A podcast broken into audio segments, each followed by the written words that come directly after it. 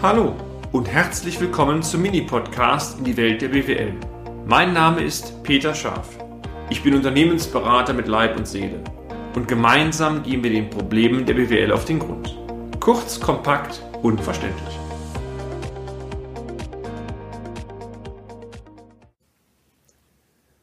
Richtsatzsammlung der Finanzbehörden zur Plausibilisierung des Materialeinsatzes Teil 1 Im letzten Beitrag haben wir bereits erläutert, dass eine belastbare Materialeinsatzquote entscheidend ist für einen korrekten Gewinnausweis. Das betrifft vor allen Dingen Handelsunternehmen, weil diese Unternehmen ein hohes Vorratsvermögen als Warenbestand haben. Wir führten aus, dass diese Quoten, damit die Ertragslage auch durch bilanzpolitische Maßnahmen sehr stark beeinflusst werden kann. Die Finanzverwaltung veröffentlicht regelmäßig eine Richtsatzsammlung, in der unter anderem Rohgewinnmargen und Handelsspannen ausgewählter Branchen veröffentlicht werden. Diese Richtsatzsammlung können Sie, meine sehr verehrten Damen und Herren, hervorragend auch zur Plausibilisierung Ihres Datenmaterials oder das Ihrer Kunden verwenden. Die genaue Bezeichnung der Richtsatzsammlung lautet Richtsatzsammlung für das Kalenderjahr zum Beispiel 2018, 2019 zur Verprobung und Schätzung von Umsätzen und Gewinnen und Pauschbeträgen für unentgeltliche Wertabgaben. Lassen Sie uns im Vorfeld einmal auf ein, zwei Begriffsdefinitionen eingehen. Rohertragsquote. Die Rohertragsquote ist betriebswirtschaftlich definiert als Rohertrag dividiert durch Umsatzerlöse mal 100. Sie stellt den reziproken Wert zur Materialeinsatzquote dar. Eine Reduktion des quotalen Materialansatzes um 1% bedeutet folglich eine Steigerung der Rohertragsquote um identisches Prozent und umgekehrt.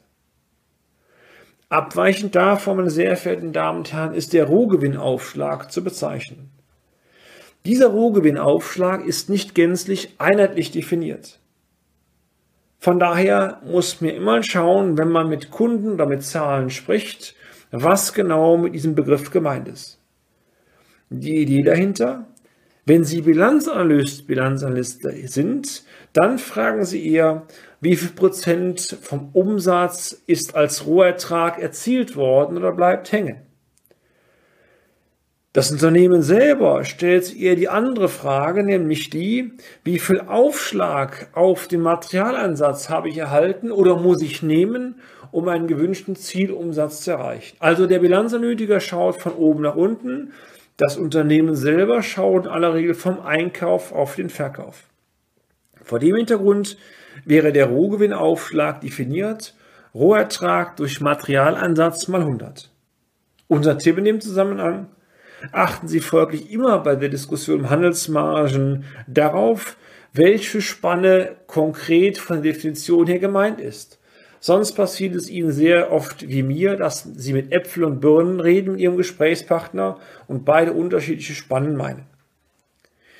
Die Richtsatzsammlung verwendet sowohl den Rohgewinnaufschlag als auch den Rohgewinn. Unter dem Rohgewinn wird aber von den Finanzbehörden die betriebswirtschaftlich bekannte Rohertragsquote verstanden, die ich ja oben noch mal kurz definiert habe. Sicherlich wurde die genannte Richtsatzsammlung von den Finanzbehörden entwickelt, um nicht legale Gewinnvermeidungsstrategien zu entdecken und damit ein neueres oder weiteres Steueraufkommen zu generieren. Diese Richtsätze, meine sehr verehrten Damen und Herren, eignen sich aber hervorragend dazu, um beispielsweise im Rahmen eines Branchenvergleiches die Qualität des vorliegenden Datenmaterials zu verifizieren, vor allen Dingen aber in Bezug auf den Wareneinsatz oder die Rohertragsquote. Gehen wir mal vom folgenden Beispiel aus. Die Rohertragsquote des Unternehmens oder Ihres Unternehmens soll deutlich kleiner sein als die Rohertragsquote der Branche. Das kann verschiedene Ursachen haben. Beispielsweise zu hoher Konkurrenzdruck. Klar, wenn der Konkurrenzdruck zu hoch ist, können Sie Ihre geplanten Spannen logischerweise nicht durchsetzen. Zu teure Einkaufspreise. Es kann sein, dass das Unternehmen suboptimale Einkaufskonditionen hat und damit natürlich Marge verschenkt. Suboptimale Kalkulation. Vielleicht auch schlicht zu preiswert kalkuliert zur Ausschuss und Schwund. Auch das kann vorkommen, wenn Sie am Ende größere Bestände des Warenbestandes vernichten müssen. Auch ein suboptimaler Produktmix kann ursächlich sein, nämlich immer dann, wenn die Kunden primär Produkte von Ihnen nachfragen, die mit einem geringen Kalkulationsaufschlag versehen sind, während die für sie lukrativen Produkte im Lager liegen bleiben. Sämtliche der genannten Faktoren würden, würden eigentlich dafür sprechen, dass das Unternehmen eine Fülle von Optimierungspotenzialen hat und, wenn es die erreicht, auf Dauer auch deutlich bessere Erträge generieren müsste. Es kann aber auch sein, dass das Thema anders oder dass der Grund für diese Abweichung aus bilanzpolitischen Maßnahmen resultiert. Sie merken, auch Bilanzpolitik ist immer wieder ein Riesenthema. Wenn der Warenbestand des Unternehmens bilanziell im Vergleich zum Vorjahr schlechter, das heißt restriktiver bewertet wurde, beispielsweise Bewertungsabschläge oder Wertkorrekturen vorgenommen wurden, dann reduziert sich auf der Aktivseite das Vermögen des Unternehmens. Die Aktivseite wird folglich kleiner. Zwangsläufig, wie Sie wissen, die Bilanz hat zwei Seiten, muss auch die Passivseite kleiner werden. Da die Verbindlichkeiten, also Bankverschuldung, Lieferanten, sonstige Verbindlichkeiten unverändert bleiben, bleibt ja als Korrekturpuffer natürlich mal wieder nur eins übrig, das Eigenkapital. Der Buchungssatz würde lauten per wahrscheinlich Materialaufwand an Warenbestand. Die Konsequenz?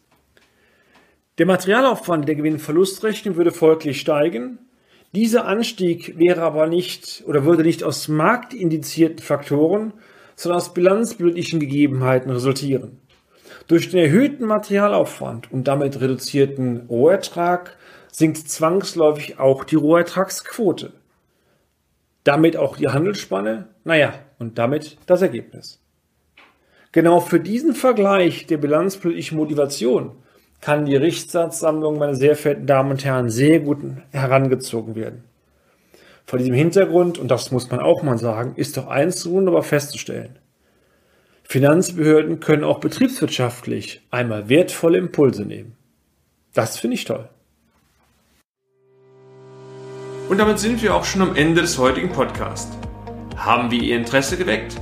Fein dann besuchen Sie uns doch einmal auf unserer Homepage unter www.scharf-office.de und schalten Sie auch beim nächsten Mal wieder ein auf eine kleine Reise in die Welt der BWL.